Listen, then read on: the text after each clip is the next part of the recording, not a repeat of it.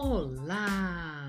Vamos começar mais um episódio de Histórias da Quebrada. No dia de hoje teremos a vizinha que salva outra vizinha. Pois é, minha gente, vocês lembram do episódio anterior? Aquela mulher recém-casada que derrubou o ladrão da escada. Então, essa mulher acho que não dormia não, gente. Não é possível, acho que ela não dormia. A vizinha do número 17, né? Contrariando todas as ordens do seu marido. É, nesse tempo, os maridos ainda davam ordens. Era uma coisa muito estranha, gente. É, então, contrariando todas as ordens do marido, ela saiu até a porta. Coisa comum, né? Que as pessoas fazem, mas naquela época não podia ser feito.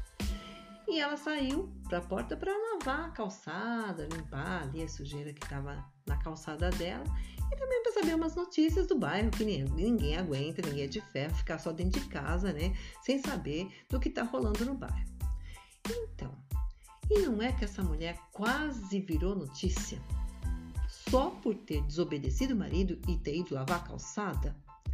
O que, que aconteceu? Ela estava lá lavando a calçada, gastando bastante água potável, né? Água tratada, cara.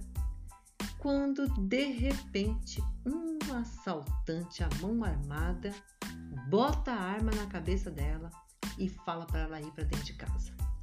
Nossa, ela ficou tremendo e ele entrou com ela com a arma apontada na cabeça e encurralou a mulher na porta da sala. A porta estava com um problema, estava emperrada, não abria de jeito nenhum.